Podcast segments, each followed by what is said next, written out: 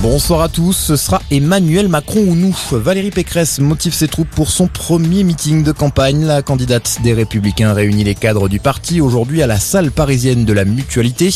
Au même moment, Yannick Jadot lui organise aussi son premier événement de campagne à Lens, dans le département de l'Aisne.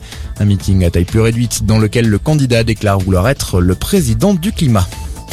Philippe de Villiers, lui, officialise son soutien à Éric Zemmour. Le fondateur du Puy du Fou accompagne le candidat d'extrême droite dans un voyage en Arménie aujourd'hui. Il s'agit de son premier déplacement à l'étranger depuis l'annonce officielle de sa candidature. Gabriel Attal appelle à la confiance absolue dans les vaccins. Le porte-parole du gouvernement a reçu sa dose de rappel aujourd'hui et encourage les Français à faire de même. Selon lui, la campagne commence à prendre de l'ampleur avec un record de 780 000 injections réalisées hier. Chaque jour, ce sont des centaines de milliers de créneaux qui sont rajoutés sur les plateformes de rendez-vous selon lui. Garde à vue levée pour Yannick Agnel, l'ancien nageur a rendez-vous devant un juge d'instruction et devrait être mis en examen pour viol et agression sexuelle sur mineur de 15 ans.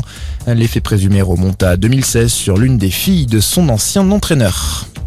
Quatre départements du sud-ouest toujours en alerte orange au cru. La situation s'améliore peu à peu dans les Landes et les Pyrénées-Atlantiques où la vigilance rouge a été levée ce matin. La décrue est amorcée dans certains secteurs mais elle sera lente alors que le pic lui a été atteint hier soir. En rugby, le tenant du titre réussit son entrée en compétition. Victoire bonifiée pour le Stade toulousain en Coupe d'Europe. Les Rouges et Noirs s'imposent 39 à 7 sur la pelouse de Cardiff. De son côté, Bordeaux-Bègles affronte en ce moment les Anglais de Leicester. Et puis 29 prétendantes pour une seule couronne. On connaîtra ce soir le nom de Miss France 2022. L'élection diffusée sur TF1 se déroule cette année au Zénith de Caen et c'est Jean-Pierre Pernaud qui préside le jury. Voilà pour l'essentiel de l'info. Très bonne soirée à tous.